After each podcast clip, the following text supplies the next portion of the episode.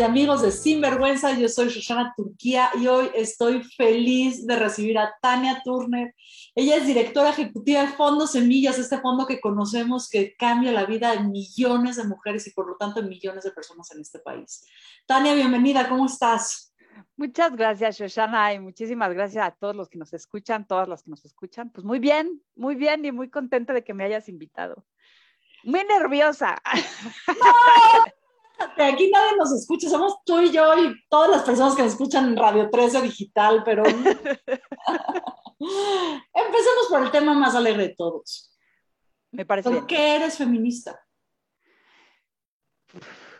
¿Por, qué no? La pregunta es ¿por qué no todas? No, no sé.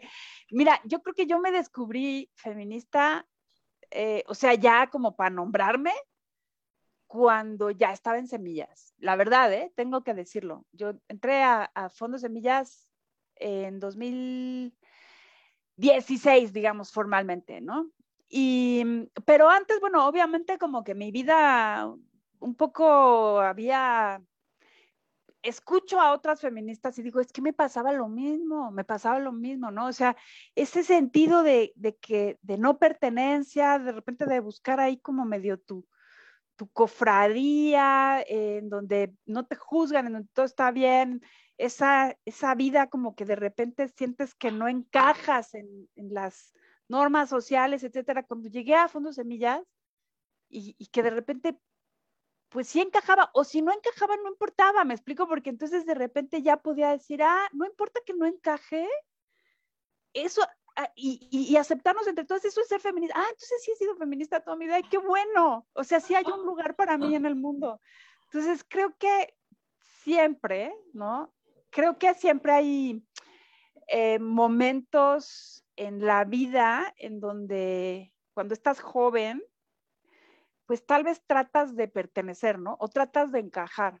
Y yo creo que fueron los tiempos más difíciles, complejos y tristes de mi vida, cuando lo mandé todo a la goma y dije, pues esto es lo que soy, esto es lo que hay. A quien le guste bien y pues a quien no, pues ni modo, ¿no? Ya como que me sentí liberada y, y eso aprendí en, pues teniendo otras compañeras feministas como, pues eso es el feminismo, amiga. O sea, aquí, que aquí estás, aquí, que aquí puedes caerle, ¿no? Y creo que, creo que por ahí. Por eso soy feminista, porque siempre he sido como de espiritualmente adentro, adentro, adentro, ya lo traía, ¿no? ¿Es algo que tenemos la impronta en el gen o es una decisión? Bueno, mira, yo creo que como todo, yo soy socióloga, entonces, este, pues sí creo que es la cultura la que te, te va marcando y te va poniendo límites y también te va poniendo las, las oportunidades con todos los obstáculos que pone para que desmontes, ¿no? Entonces, eh, yo creo que, o sea, hay, hay un feminismo que lo traes y tiene mucho que ver con tu familia, con si, si tuviste por ahí alguna figura que te ayudó a decir, no te dejes, o sea, no tienes por qué, ¿no? Eh, pero ya asumirte, ya como decir, pues sí, de aquí soy, y sí soy, y, yo, aunque mucha gente no le guste, pues sí soy, ¿no? Es una decisión, ¿no? Y es una decisión pues, también personal, porque lo personal es político, ¿no? Lo personal es político, y a ver, todas las mujeres, y yo digo que todas las personas, sin importar nada, todos los seres humanos, sufrimos el patriarcado, sufrimos las presiones del patriarcado. ¿Por qué nos cuesta tanto decir, esta posibilidad del camino se puede explorar? ¿Por qué nos da tanto miedo decir, soy mujer y soy feminista? Pues yo creo que porque el patriarcado eh, ha hecho muy bien su labor, ¿no? De, hacerla difícil y de que, o sea, se nos enseña a pertenecer, ¿no? A tener un sentido de pertenencia. Y también se nos enseña, y sobre todo a las mujeres, como a, o sea, en general, ¿eh? estoy hablando muy en lo general, ¿no? También van a decir, ay, ¿esta que se cree? No, bueno, en general, se nos enseña como, como a no ser muy estridentes, ¿no? O sea, no hagas solas, ¿no? Calladita te ves más bonita, hijita. Calladita te ves más, no grites, ¿no? Ay, no llores así. O sea, llora, porque si te toca llorar, pero llora bonito, ¿no? Es como, güey, ¿por qué, no? Entonces, yo creo que el, que el, el término feminista, además de que hay mucha gente que se encarga de, ponerle, como de hacerle una historia eh, trágica y fatídica y de terrible, que muchas de esas veces, o sea, mucha de esa mitología del feminismo de, ay, brujas, este, ay, odian a los hombres y no sé qué, pues también atrae a muchas compañeras, ¿no? Lo cual, pues, sigan inventando lo que quieran sobre el feminismo, pero, o sea, yo creo que hay quien se dedica a hacerle así una idea muy equivocada de lo que es, ¿no? Y eso da miedo para quien no está informado, ¿no? Y, y al mismo tiempo también creo que, digo, no sé tú cómo lo vives, Shoshana, pero yo creo que también asumirte feminista implica como, como estar absolutamente consciente de que vas a tener que estar desmontando un montón de certezas y que también vas a descubrir pues cosas que, te van a doler de ti, de tu familia, de la gente que más quieres. Y, a veces como decir, hoy le voy a entrar, pero, dicen que me va a doler, pero es que después ya no voy a tener amigos porque todos me van a querer mal. Eh, pues, pues es un paso que hay que dar, ¿no? Pero te libera. O sea, lo que quiero decir es para aquellas que todavía no se han animado, se siente bien, duele pero bonito, duele pero rico. Duele pero rico. A ver, de este monstruo casi de alebrije que, ¿no? O sea, que todos vamos a acabar siendo el bloque negro y odiando todo y rompiendo todo. Y no necesariamente tiene que ser así. Creo que se valen distintas manifestaciones. Para ti, Tania, ¿qué sí es? Para mí, mira, yo coqueteo con, con, el marxismo y con el anarquismo. Entonces, a, veces, a veces estoy, soy como muy congruente y a veces soy muy incongruente porque esas dos ideologías chocan. Y también con, soy, soy, eh, pues sí soy defensora, al menos eso creo, del medio ambiente y trato de, sin, sin, sin estar de moda, esto lo hacíamos desde antes, ¿no? este, pues estar consciente de mi entorno, ¿no? O sea, sí creo en la cosmogonía del buen vivir y sí creo en que este, todos y todas y todos somos este planeta y este planeta este, necesita de todas, todos y todos, y nosotros le necesitamos, y entonces hay una cosa integral. Para mí el feminismo es ese movimiento que busca la armonía, la igualdad eh, y el y la libertad para todas, todos y todes. No es la idea de que esto solamente es un movimiento de mujeres, es un movimiento de, de cómo desde otra perspectiva, desde la perspectiva, no voy a decir femenina, porque tampoco, o sea, creo que hay femeninos y masculinos dentro de las mujeres, dentro de las personas trans, dentro de las personas intersex, desde esta otra perspectiva que nos ha tocado ser como las oprimidas del sistema, ¿no? Vemos una posibilidad de un mundo, un mundo en el cual podemos todas, todos y todas vivir en armonía. No es solo para nosotras, no es que queremos entonces ahora erradicar a los hombres cis para siempre y que se vayan a vivir a Marte, ¿no? Es que lo que queremos es un mundo para, para todas, todas y todos, ¿me explico? Para mí eso es el, feminismo y siendo como muy simplista y un poco idealista, ¿no? Es el movimiento por la vida, ¿no? Desde mi muy particular punto de vista. Sonríes bien, he de decirlo.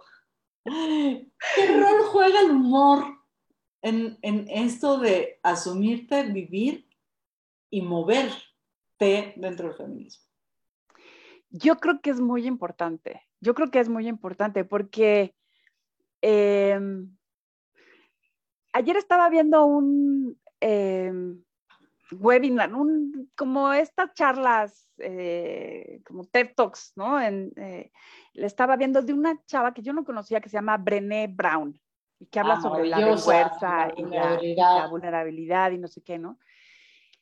Y yo he aprendido o sea, lo pienso porque desde que vi ese, esa plática de ella, como que me quedé pensando, estaba hablando sobre la vergüenza, y yo como que aprendí a reírme de mí misma. Y es muy importante reírte de ti misma, sobre todo si estás en un movimiento que es un movimiento de resistencia, ¿no?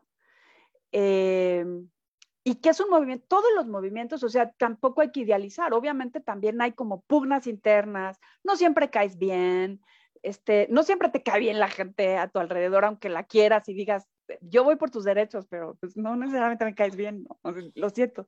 Este, tienes que aprender a reírte y a saber que pues al final de cuentas hay que, o sea, la, resistencia, dicen las del Fondo de Acción Urgente, ¿para qué nos sirve la revolución si no podemos bailar, no? O sea, creo que de lo que se trata es llegar a ese mundo donde, porque tienes libertad, puedes reír y puedes gozar y puedes estar bien.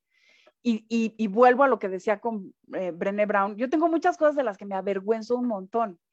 Y en un tiempo, eh, pues no quería que se supiera, ¿no? Que dices, y ahora ya es tan difícil con el Internet, ¿no? Yo decía, yo no voy a volver a hablar de esa etapa de mi vida, no voy a volver a decir nada, no, que nadie sepa. Y bueno, pues siempre todo sale a la luz en la vida y, y al principio me daba como, como enojo, como tristeza, como que volvía yo a vivir muchas violencias que me habían tocado vivir, hasta que aprendí a reírme, ¿no? Y cuando aprendí a reírme también fue como un, ah, pues es que también estaba yo ahí al tratar de ocultar parte de lo que soy y de lo que he vivido y, lo que hice mal o lo que pues hice como hice y me salió muy mal, ¿no? Em, al estarlo queriendo ocultar, pues estoy siguiendo una serie de pautas igual del patriarcado, de lo que estaba bien y lo que no estaba bien y de lo que debía o lo que no debía. Y, y entonces al aprender a reírme de eso y decir, pues, ah", ¿no? Creo que también estoy como siendo más congruente con mi propio feminismo, como mandando un poco a la goma esas reglas de lo que debe ser y cómo debo actuar según el lugar en el que estoy. Es como, pues, debo hacer un montón de cosas. O sea, ahorita, por ejemplo, tal vez no debía haber dicho ya muchas cosas, decir que hay algo que me avergüenza, pero ya lo dije, ¿no? bueno, este es el lugar ideal. Este es el lugar ideal para hacerlo, se llama Sinvergüenza el programa. Exactamente, exactamente. Entonces, bueno, pues así, creo que, creo que el humor es, es, fundamental si queremos resistir, porque el mundo está lleno de injusticias y de cosas que nos van a hacer llorar y que nos van a hacer enojar. Y no por banalizar esas cosas, creo que, por supuesto que no, pero si no puedes darte una sonrisa al día, una carcajada, híjole, ¿cómo aguantamos? ¿No? ¿Cómo, ¿Cómo te paras al día siguiente para seguir luchando? Y creo que la risa es el, ¿no? Es la mejor olla express para sacar la, la, presión y el estrés, ¿no? Tania, ¿a ti qué te duele del mundo? Mm, me duele, es que suele dar lugar común, pero me duele mucho la injusticia. Me duele mucho la incapacidad. O sea, por supuesto me duele ver a los niños y las niñas en la calle, ¿no? Ahí es donde, digamos, como se muestra la injusticia. Pero lo que me duele más es ver la incapacidad de, de mucha gente de ver su propio privilegio, ¿no? O sea, es, como, me duele porque, porque me cuesta mucho trabajo comprender que lo que, lo que yo veo en la calle, lo que yo veo cuando, cuando ahora, ¿no? estamos en, esta crisis migratoria donde tantas personas haitianas están tratando de salvar su vida, de, tener otro, lo que sea, porque lo que tienen ahorita es terrible. Y, o sea, yo lo veo y, como que no me queda lugar a dudas de que todos tendríamos que, que, hermanar, todas tendríamos que hermanarnos, todas tendríamos que acoger a estas personas, apoyarles y hacer otra sociedad en donde todo estuviera un poquito más eh, distribuido pero escucho los comentarios de la gente que dice, no, ¿y por qué les vamos a recibir? Y aquí ya no se puede, y aquí, no, es como, ¿cómo que no se puede? O sea, no, somos un país que por más que nos roben, ¿no? O sea, ve todos los papeles Pandora ahora salieron, pero todo lo que ha pasado en el, por más que nos roben, salimos adelante, ¿no? Y generamos eh, dinero y somos productivos. Y ¿Cómo que no hay? O sea, si nos dejaran de robar, habría, habría para todo el mundo, ¿no? Entonces, eso me duele, me duele la incapacidad del, lado privilegiado de mirar su privilegio y desmontarlo. A ver, jugamos, un poquito a los supuestos. Vale. Supongamos que alguien está escuchando en este momento sin vergüenza y dice, ¿cómo diablos se hace eso del privilegio? ¿De qué estarán hablando estas dos señoras? A ver, si a esta señora le duele la incapacidad de que yo vea mi privilegio, voy a quitarle un poquito de dolor. ¿Qué es lo que tengo que hacer? Repartir, ¿no? Repartir, o sea, es que sabes que somos una sociedad muy, muy basada en lo material. Entonces a la gente le da mucho miedo perder lo que tiene, poquito o mucho, que siempre te va a parecer poquito, porque siempre va a haber alguien que tiene más que tú, ¿no? Y entonces la trampa del dinero, que yo digo que es como una droga, es esa, que siempre necesitas más. Y no te das cuenta que, que puedes ser feliz sin tanto dinero. O sea, que si, si más gente estuviéramos en posiciones más igualitarias, en donde todos tuviéramos un piso mínimo, todos podemos tener acceso a alimentación, a salud, a educación. Bueno, es más, si quieres educación, no, para que la educación sea popular y hagamos otro tipo de cosas, ¿no? O sea, que todos tengamos una educación alternativa o lo que quieras. Pero al menos alimentación, vivienda y salud, ese es el piso mínimo. Todo el mundo tuviera eso. Aunque tuvieras menos dinero, serías más feliz. Porque no estarías con miedo de que te, hablo de los prejuicios, ¿no? Es que me van a robar es que si yo ya no tengo tanto dinero, ya no voy a ser aceptada en este grupo social o en este otro grupo social. O sea, de entrada, ¿por qué quieres estar en un grupo social que te acepta solo porque tienes tal cantidad de dinero? Solo porque tienes este coche o porque vives en este rumbo o porque... O sea, esa gente no te quiere, quiere tu dinero, ¿no? Entonces es como, el privilegio sería eso, ¿no? el, el que muchas personas por azares del destino, nacemos en donde nacemos y a unas nos toca nacer en clase media, a otras les toca nacer en, con muchísimos privilegios, es decir, con familias que tienen mucho dinero, que tendrán acceso a conocimiento, a salud, a viajes, a, todo lo que tienen acceso, y otras personas, pues no, no, no, les toca nacer en familias que tienen eh, una vida en una situación bastante vulnerable y muy precaria eso es azar. Ahí te tocó nacer, ¿no? Y entonces de repente ya es como, como en, el pasado, eh, cuando había monarquías, que pareciera como que por derecho divino tú naciste rica. Y, así es la vida y, y, y so fucking what, ¿no? Y es como, pues ese privilegio, si repartieras un poquito tu amor y tu riqueza a esa banda que no tiene, vivirías mejor, pero no se entiende así, porque estamos en una sociedad muy materialista, ¿no? mira, nomás para terminar, lo dijo Guterres en, el discurso que dijo en la ONU. ¿Cómo es posible que ahorita estamos en una crisis donde millones de personas no están teniendo acceso a vacunas, por no decir alimentos, ¿no? Porque, bueno, igual no tienen acceso a alimentos. Y tenemos a dos multimillonarios volando al espacio exterior para darle una vuelta a la Tierra, ¿no? Digo, qué padre volar al espacio exterior, pero neta, o sea, estamos así en el borde del abismo, ¿no? Si, esta banda se sigue enfermando, tú te vas a enfermar. Y es más, te vas a llevar el COVID ahí al espacio. Al rato los aliens van a estar contaminados de COVID. Sí, además, esa, esa, reflexión es fortísima. Yo me acuerdo que cuando sale este eh, transbordador a principios del verano pasado, que era la parte más ruda de la pandemia, el quédate en casa, era una imposición. Había países con toques de queda. Así es. Y recuerdo que yo estaba viendo con mis hijos el despegue y yo decía, qué estupidez. Nos están diciendo a 7 billones de personas, quédate quieto donde estás. Y esos tres monitos van al espacio, al lugar donde nadie siquiera nos están dando el permiso de imaginar que podemos llegar. Exactamente es, eh, eso es lo que yo digo como, ahí es donde duele, ¿me explico? Eso, ¿no? O sea, ¿qué hubiera pasado? Bueno, es que lo estamos viendo con las fortunas ahora, ¿no? Es increíble la, lo, lo poquitas personas que tienen tantísimo dinero, ¿no? Cuando ves las fotografías de lo que está pasando, ya ni siquiera digas en África, acá en Centroamérica, ¿no? Con niños y niñas que están no comen, no pueden comer por tres días, ¿no? Entonces, como, no, yo ahí sí soy como muy este, metafísica tres en uno, pero pues es que sí, sí no evolucionamos, todos no evolucionaron uno solo.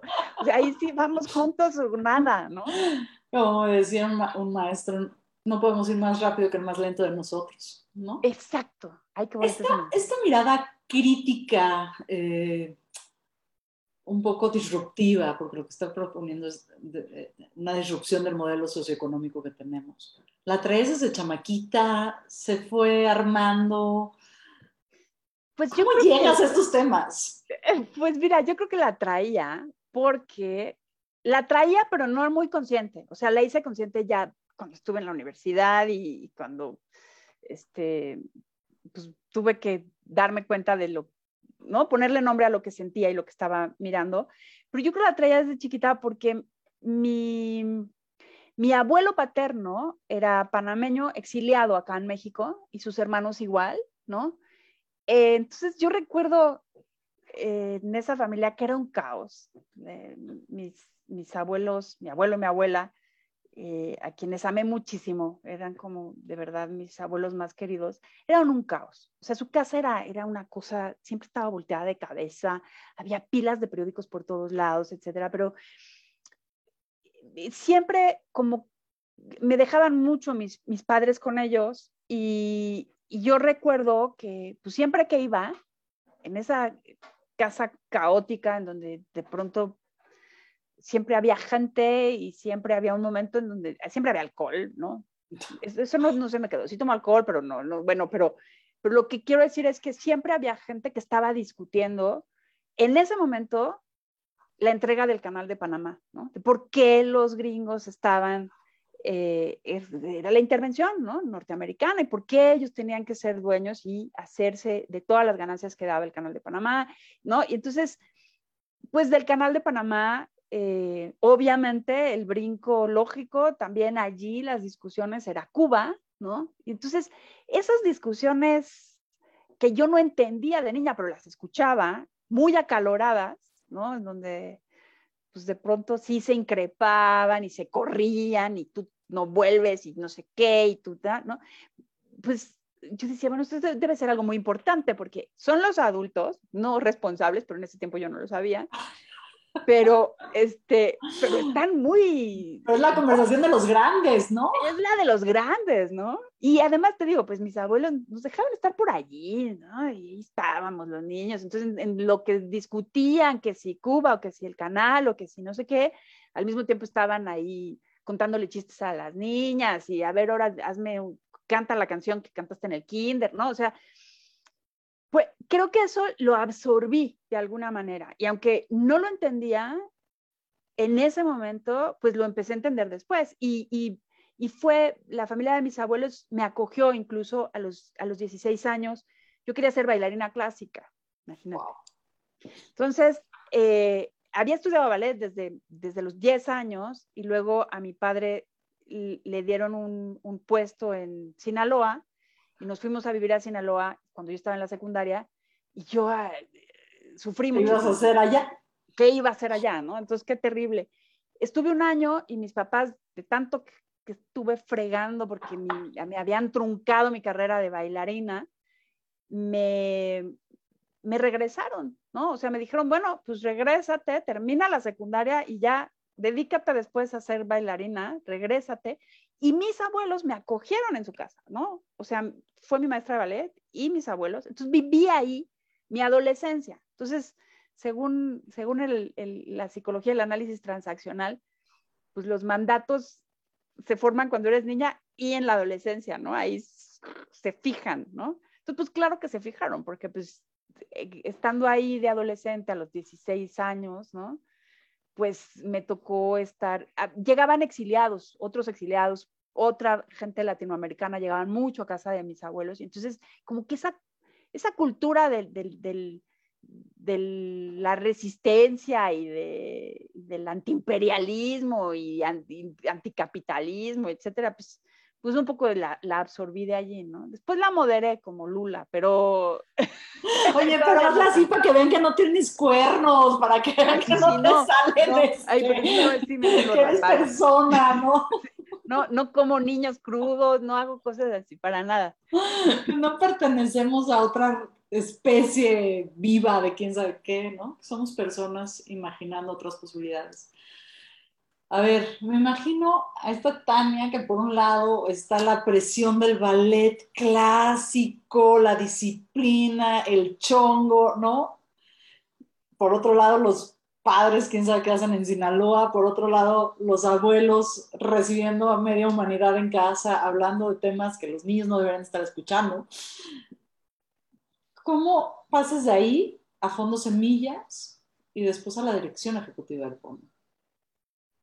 Pues, quién sabe. No, no tengo ni idea. Cuando lo averiguas, No, fíjate que, o sea, es, es muy loco porque mi, mira, mi nombre, por ejemplo, mi nombre es Tania Elizabeth, ¿no? El Tania fue porque la familia de mi padre, mi, mi, mi abuelo y sus hermanos, querían que alguien de la familia se llamara Tania, porque mi, tío abuelo estuvo en Sierra Maestra con el Che y una de sus novias fue Tania, ¿no?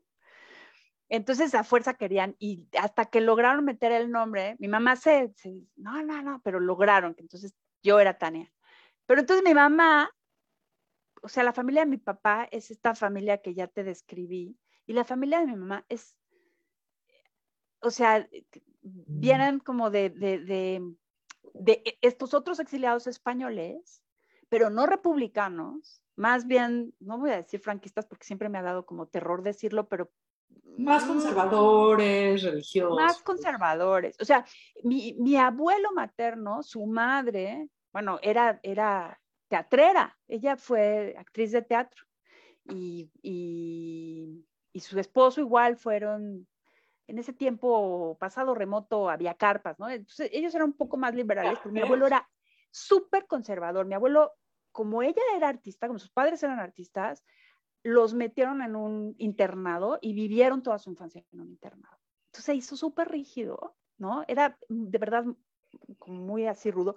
Y la familia de mi abuela era franquista, ¿no? Ella lo decía. Entonces, pues el Elizabeth es como de, o sea, Elizabeth, ni siquiera Isabel, ¿no? Es como yo, si alguna vez sí le... O de la reina. no manches, ¿no? O sea, Tania Elizabeth. O sea, querían a alguien más incongruente, así, cables cruzados, pónganme ese nombre, pues me lo pusieron, ¿no? Entonces, yo creo que aprendí por, por, por los dos lados, porque siempre como mi tendencia fue estar más en la familia con la familia de mi padre, pero obviamente quería a mis abuelos maternos, muchos también, ¿no? Y a la familia de mi madre.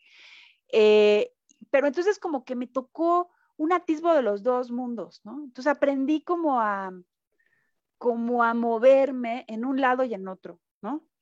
Eh, y claro que tuve momentos en donde rechacé un lado y en otros momentos donde rechacé el otro, ¿no? Hasta que logré como balancear dentro de mí, pues esas dos eh, diferentísimas cunas que por, porque la vida es así, terminaron juntándose y haciendo una familia como la mía, ¿no? Eh, por, yo creo que por eso, o sea, mi vida dio muchos tumbos, ¿no? O sea, yo no tengo una trayectoria como como muy lineal ni en mi educación, ni en, ni en, o sea, yo casi, casi te puedo decir como, bueno, solté la escuela para ser bailarina, estuve varios años eh, bailando eh, de todo, ¿no? Ahí es donde ya viene la etapa esa que no quiero recordar. pero bueno, entré en donde te imagines, estuve como en diferentes lados, este, eh, tuve que empezar a ganar dinero desde muy temprano, como me vine sola acá, de repente ya esa idea de ya haber vivido sola, aunque con mucho apoyo de mis abuelos y todo, pues hace que de repente te haces, además de que siempre fui como la rebelde de la familia, pues ya había vivido sola, entonces volver, cuando mis papás volvieron a la Ciudad de México, volver a vivir con ellos fue muy complicado, ¿no? Entonces... Pero es que además es culpa de los adultos, ¿para qué te ponen esos dos nombres? ¿Por qué me ponen así, no? Y luego se quejan, pues, ¿no? Es muy rebelde, es que no te entiendo. Pues, pues no. O sea, me pones una revolucionaria y la reina, pues eso como, o sea, hay una lucha interna. hay una lucha interna. Sin nombrar es crear, querida Tania, tenemos problemas ahí.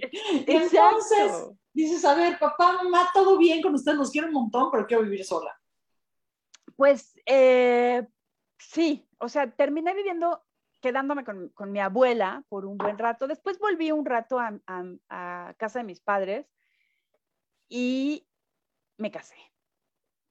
O sea, la verdad lo tengo que decir, eh, mi, ex marido, porque ya soy divorciada, eh, pues lo respeto mucho, le tengo mucho cariño, pero yo creo que tanto él como yo lo que necesitábamos es eh, pues el pretexto para salirnos de casa, porque a pesar de todo, yo no me sentía tan liberada como para decir, pues voy a vivir sola, ¿no?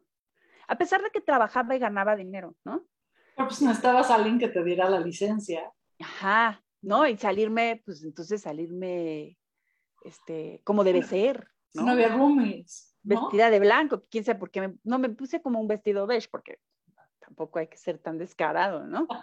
bueno, este, y entonces me casé, pero por eso te digo que como mi vida fue un poco, eh, volví a la escuela, obviamente, pero ya entonces ya casada, ¿no? Ya tuve a mi primera hija, empecé a trabajar, eh, luego pues me divorcié, eh, seguí estudiando, hice la maestría, eh, ahí ya me, me, quedó clarísimo hacia dónde quería irme y ahí empecé como a trabajar, pero ya tenía yo pues una hija, ¿no? O sea, ya, ya en ese momento cuando ya me divorcié y empecé a, trabajar como de, de, una manera, pues ya 9 to 5, ¿no? En diferentes lugares, etcétera pues ya estaba yo más grande, ¿no? O sea, ya tenía yo unos 25, 26, 27 años, ¿no?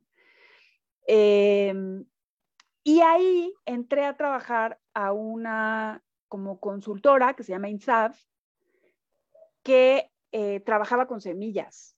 Estoy hablando de, mm, ¿qué sería eso? Como 2003, 2005, por ahí, ¿no? Y ahí conocí el trabajo de fondos semillas. Em, pues me, me, encantó, ¿no? O sea, yo dije, yo, yo de ahí soy, yo voy a trabajar ahí algún día, ¿no? Porque un poco mi vida, la verdad es que no había como, yo, el otro día lo platicaba en otro espacio y yo les decía, yo no, o sea, a mí no me pasó como veo que, que algunas eh, chavas ahora lo tienen tan claro, que dicen, no, yo voy a estudiar este, derecho y luego voy a a ser abogada y me voy a ir a un bufete y voy a hacer litigio y después me voy a la corte penal.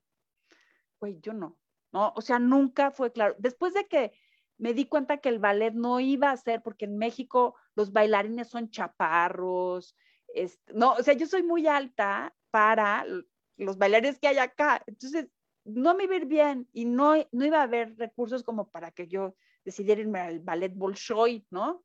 que además tú habría tenido que empezar como a los tres años. Entonces, eh, cuando dejé el ballet, cuando dije, no, pues esto no es lo mío, mi vida ya no tenía como un propósito claro de hacia dónde ir. Entonces, un poco, por un tiempo fue a donde me llevó el oleaje de la vida, hasta que llegué a ese INSA y dije, yo voy a trabajar en Fondos Semillas. Y digo, igual, si, si escuchas esto, Laura García va a decir, ¡Ah! acusadora desde ese momento. qué horror, ¿no? Pero le mandamos un beso a nuestra querida Laura. Pues sí, así estuve, ¿no? Y entonces seguí trabajando en diferentes lados. Luego estuve en el Instituto de Investigaciones Sociales, también entrándole como por la academia, hasta que sí, me conecté con, con Fondo Semillas. Yo le decía a Laura, y si escucha se va a reír, porque yo soy una persona que hizo tres veces, contesté a la a las convocatorias de semillas para tomar un puesto y las tres veces me rechazaron. Entonces yo creo que entré por, porque entré por default, ¿no? te llamas Elizabeth, no vas. No vas, no vas. ¿Qué te pasa? ¿No? Sí, ahí me conecté, bueno, trabajé como consultora externa, les ayudé a hacer algunas evaluaciones de impacto cuando Laura todavía no era directora. Y entonces, después, cuando ya Laura se hizo directora de Fondos Semillas, nos vinculamos, nos vinculamos, sabes, la vida, la vida te va poniendo momentos que puedes tomar y hacerlos tuyos sin querer, ¿eh? Yo creo que tampoco es que los tengas muy conscientes, pero fue muy curioso. Eh, yo entré a Fondo Semillas, bueno, conocí a Laura, porque Laura fue la que al final me metió a Fondo Semillas, de manera arbitraria.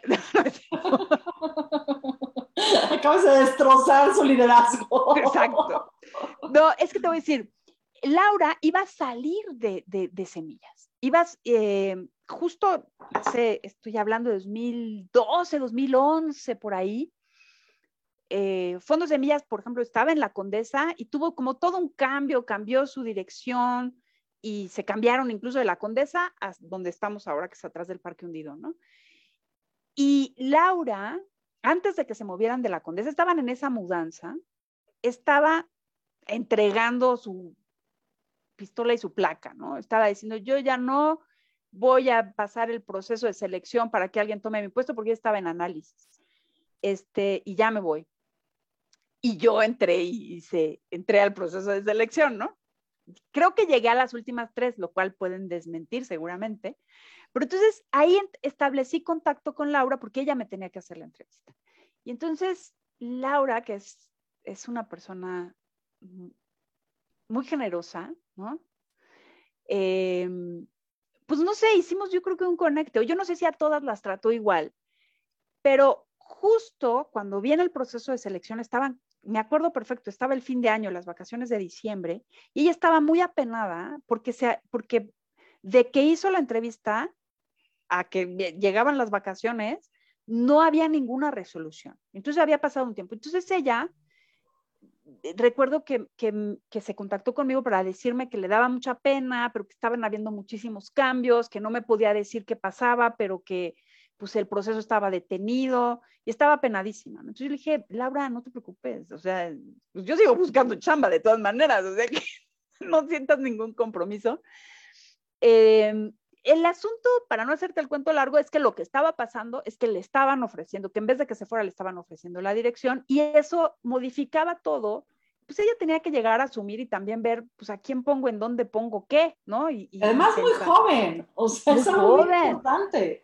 Una responsabilidad, es que para quien no sepa, Fondos Sin Millas realmente lo que hace es dar recursos económicos y también de herramientas de gestión a un montón de movimientos colectivos a lo largo y ancho de este país.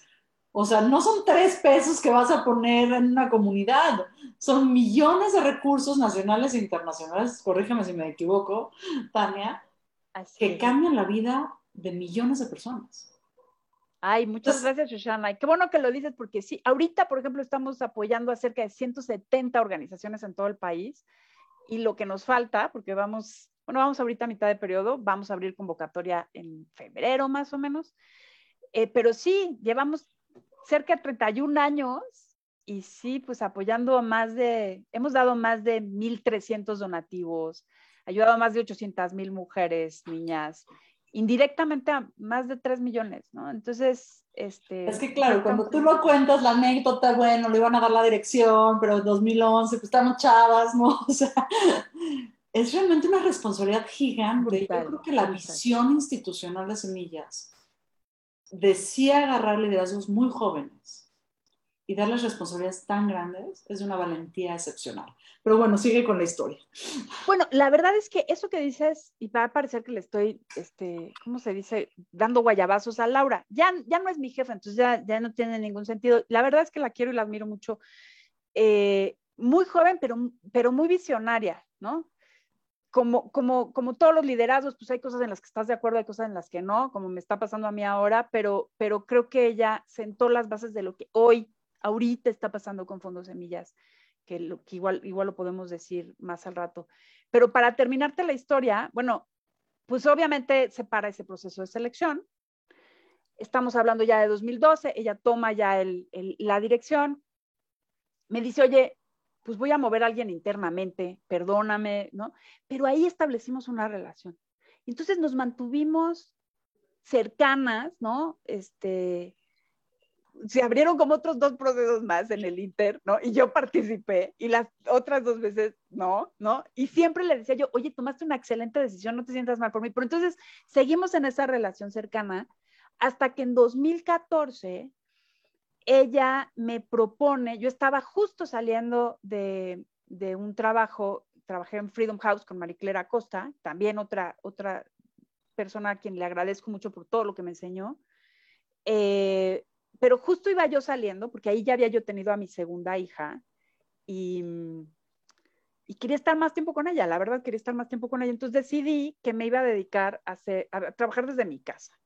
Quien quisiera que este, mis servicios, pues bien, ¿no? Así, salto al vacío.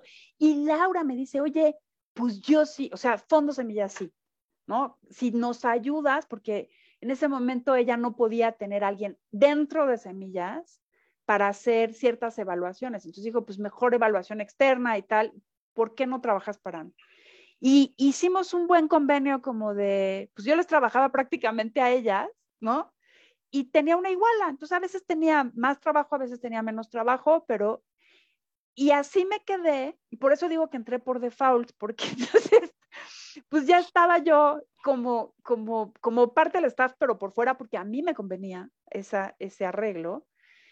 Y hay un momento en el que eh, la que en ese momento era coordinadora de programas decide salir, sale de la, de la organización y Laura, que no podía dejar el puesto mucho tiempo así, me dice, éntrale como interina, ¿no? Yo era como su comodín. Pues bueno, pues entro como interina a ver qué pasa, ¿no? O sea, según yo no quería trabajar todo el día, yo quería estar en mi casa con mi hija, todo tranquilo, no sé qué, pues entré y entré y ahí me quedé, ¿no? Y, y fue muy bonito porque creo que con Lau establecimos una muy buena relación de trabajo, eh, muy, para mí muy de crecimiento, o sea, porque era, no, no voy a decir ríspida, era muy cordial, pero también muy confrontadora, ¿no? O sea, eh, no es como, y, eso no me va a dejar mentir Laura, pero siempre nos estábamos cuestionando, ¿y por qué hiciste esto? ¿Y por qué no lo haces de esta manera? ¿Pero por qué no sé qué? ¿No? Entonces, em, yo creo que tanto Fondos Semillas es lo que soy por los cimientos que puso ahí Laura, y, y voy a decir también por lo que yo le ayudé a trabajar ahí a Laura, porque creo que hicimos una muy buena sinergia junto con, en ese tiempo estaba Jenny Barry también, en, el desarrollo, ¿no? Y creo que hicimos una, o sea, eh, hubo un momento, estaba la planeación estratégica de fondos semillas, y fue ahí cuando dijimos, pues ya, es el momento de decir que Fondos Semillas es un fondo feminista. Fíjate, hasta 2016, en la planeación de 2016, Fondos Semillas sale del closet y dice, somos feministas. Porque antes... Llevaban 25 años siéndolo. Exacto, pero, porque, pero antes no lo nombrábamos como tal, ¿no? Entonces, fíjate, hablando, como retomando lo que decías al inicio de por qué nos cuesta tanto trabajo asumirnos feministas, pues si a una institución como Fondos de Millas le costó 25 años, pues luego está complicado, ¿no? Pero bueno, ahí nos asumimos feministas y pues de ahí hasta ahorita, ¿no? O sea, creo que pues ya llegar a la dirección de Fondos de Millas es, es, ha sido importante para mí. Me ayudó mucho Laura para crecer en muchas cosas. Y, y pues creo que hice bien mi trabajo, pues, ¿no? O sea, ahí, ahí más bien yo agradezco a las organizaciones que confiaron en mí, que me apoyaron, a la asamblea que también dijo, bueno, pues vamos a apostarle por ti. Vamos a darle chance a esta mujer. Vamos a darle chance, ¿no?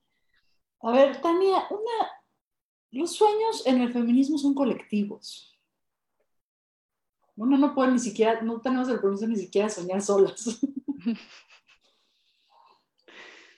Más allá de los objetivos estratégicos, ¿cuál es el sueño de semillas para lo que sigue? Pues, ay, qué curioso que me digas eso, porque ayer justo me eché las cartas para fondos de millas. ¿no? dije, ¿para dónde va esta organización? Porque ya el timón se me hace de ¿no? Este, mira, yo creo que el, el sueño es esa sociedad en igualdad, ¿no? al menos en una idea, o sea, cambiar la cultura.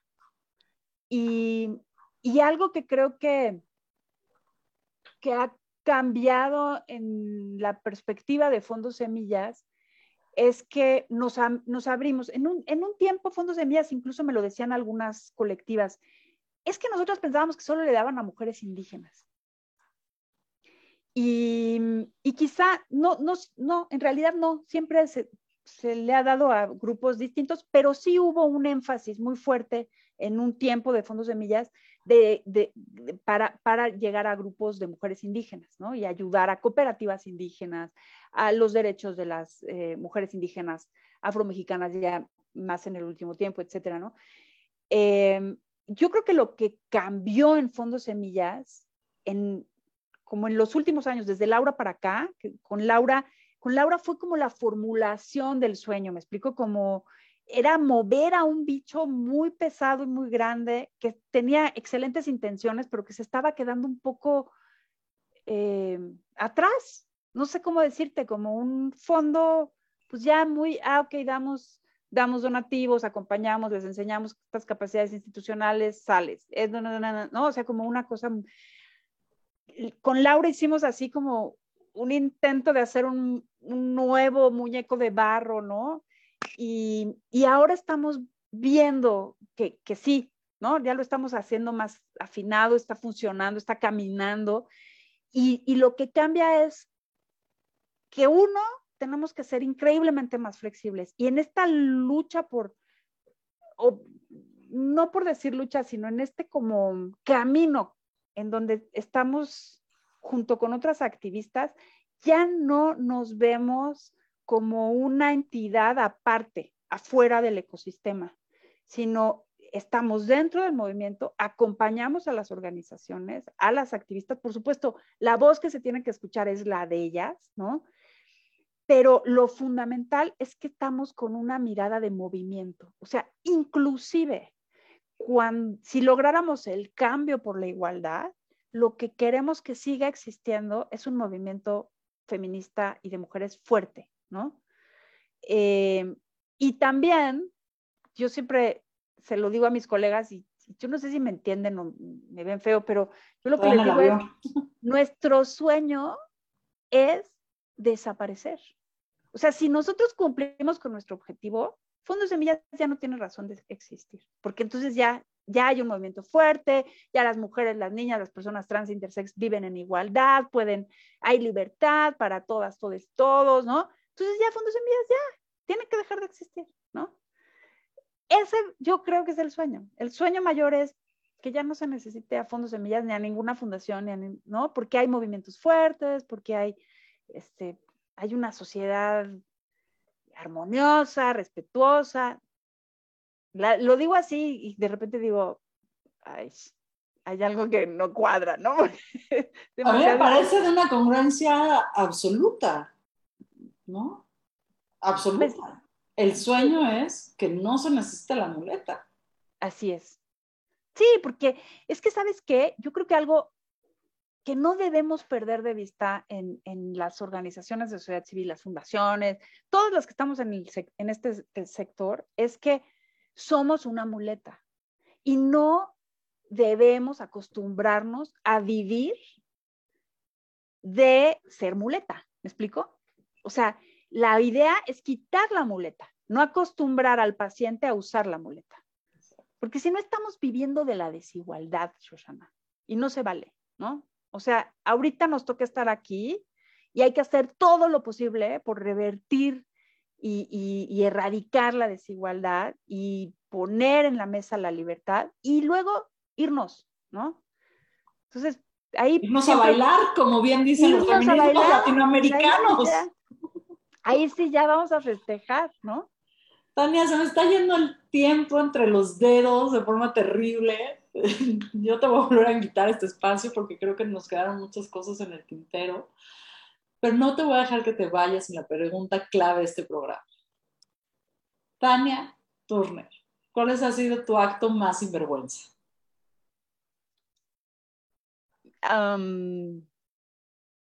bueno, te lo voy a decir.